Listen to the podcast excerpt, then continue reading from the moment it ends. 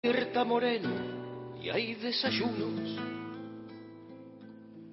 Una materia aparte enseñan algunos, como Rubén y Sandra peleando al humo. En escuelas de un estado que es un verdugo, pronto el fuego desnuda penas y hambres la miseria profunda, las soledades.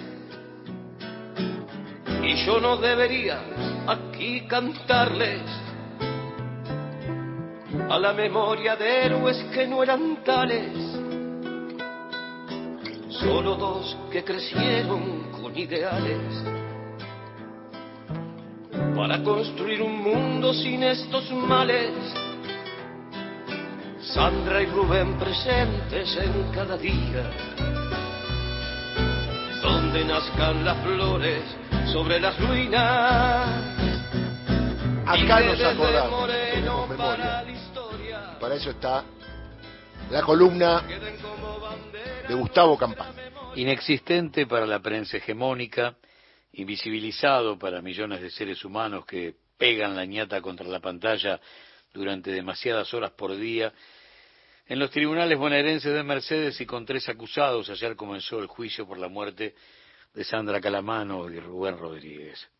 Sandra, la vicedirectora. Rubén, el auxiliar de una escuela primaria de Moreno, que murieron en 2018 como consecuencia de una explosión de gas. El 2 de agosto del 18, cuando habían pasado seis minutos de las 8 de la mañana, una pérdida en la escuela primaria número 49, en la Nicolás Avellaneda de Moreno, terminó con la vida de los que estaban preparando el desayuno para los pibes que tenían que ingresar 25 minutos después. Recuerdo que ese día me desperté y él me preguntó qué iba a desayunar. Le dije, papá, no vayas a trabajar. Pero me explicó que no podía faltar porque tenía que ir a preparar el desayuno a los pibes. Y yo también tenía que ir a la escuela. Maya Rodríguez tiene hoy 17 años y es la hija de Rubén. Una vez más, en el banquillo de los acusados faltan los responsables políticos porque esas dos muertes fueron fruto del ajuste neoliberal, fueron resultado del abandono de la escuela pública, de asientos contables sin alma. Antes de la explosión, antes de las muertes, hubo siete reclamos documentados por la escuela en los que se adelantaron al trágico futuro en cada denuncia no escuchada. La impunidad para los mucamos del poder real regresa obscena y los que ahora tienen que dar explicaciones con los que tendrían que defenderse los funcionarios de Cambiemos son un gasista, Cristian Ricovene, con matrícula vencida en 2015, tres años antes de la explosión, imputado de homicidio culposo, agravado en concurso real con defraudación en perjuicio de la administración pública el interventor del Consejo Escolar, Sebastián Nasif, y los consejeros Mónica Bersoni y Jorge Galeán por incumplimiento de los deberes de funcionario público. Los acusados, sí, van a pagar por culpas propias, pero también por las ajenas. La justicia vuelve a gritar que solo juzga pobres, perejiles o funcionarios menores para preservar la carrera política de otros apellidos. ¿Por qué no habrá preguntas para el exdirector provincial de consejos escolares, Marcelo Di Mairio?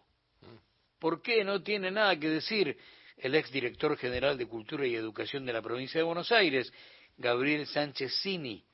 ¿Por qué no habla la exgobernadora María Eugenia Vidal? ¿Cuál es la causa del silencio del exministro de Educación de la Nación, Alejandro Finocchiaro? A lo largo y a lo ancho del país, antes y después de las muertes de Sandra y Rubén, otras historias ligadas al olvido crónico que rodea las tragedias del pobre Río se archivan como si nunca hubieran existido. 9 de junio de 2000, Silvia Rogetti, maestra de educación física de 28 años en la escuela primaria 197 de la ciudad de Neuquén, murió después que un hierro saliente de una obra inconclusa se le clavara en un ojo. Ana Zabaloy, maestra rural y psicopedagoga bonaerense, que había denunciado que durante los seis años en que fue directora de la ONCE de San Antonio de Areco, la comunidad educativa sufrió constantes fumigaciones con agrotóxicos en las proximidades de su escuela y encima en pleno horario de clase. Murió, en 2019, tenía 58 años. Murió de cáncer. Nélida Sara Basilota falleció el 24 de octubre del 18 a los 55 años tras sufrir un ACV en la escuela de la localidad mendocina de La Valle, en la que trabajaba y después de esperar dos horas a una ambulancia que la trasladó al hospital, trataron sin suerte de salvarle la vida. 12 de julio de 2021, después de 13 días de agonía, la docente Mónica Jara murió a los 34 años luego de haber sufrido quemaduras en el 90% de su cuerpo como consecuencia de una explosión por pérdida de gas en la escuela albergue 144 de la localidad neuquina de Aguada San Roque. Se había recibido de docente el año anterior y era su primer año haciendo una suplencia. Los datos son de la organización Basta de Asesinatos Laborales, que denunció que en los últimos cinco años se produjeron más de 5.000 muertes de obreros en su lugar de trabajo. Las cifras impiadosas registran sin dolor a todos los que se tienen que morir, según el neoliberalismo.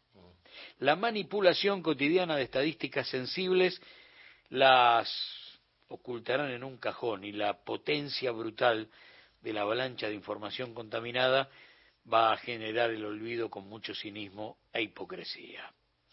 Los que nacen con privilegios se siguen quedando con la vida de los que nacen con derechos que el poder real secuestra.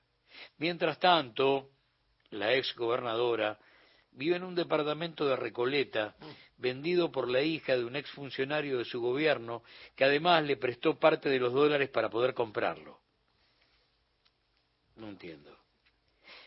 O sea que la vendedora que le otorgó la hipoteca privada a Vidal se llama Brenda Celini Biondi y es apenas una monotributista clase B, hija de Mario Biondi, contador del Banco Nación propuesto por Vidal en su gobierno.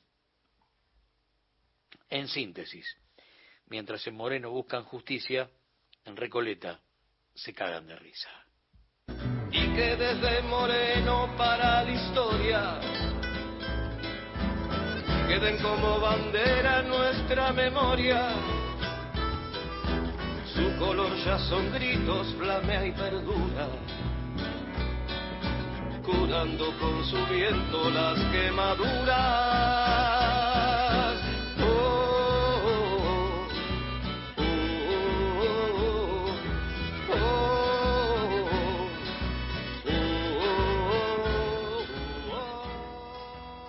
Qué lindo tratar estos temas, tener memoria, aunque duelan.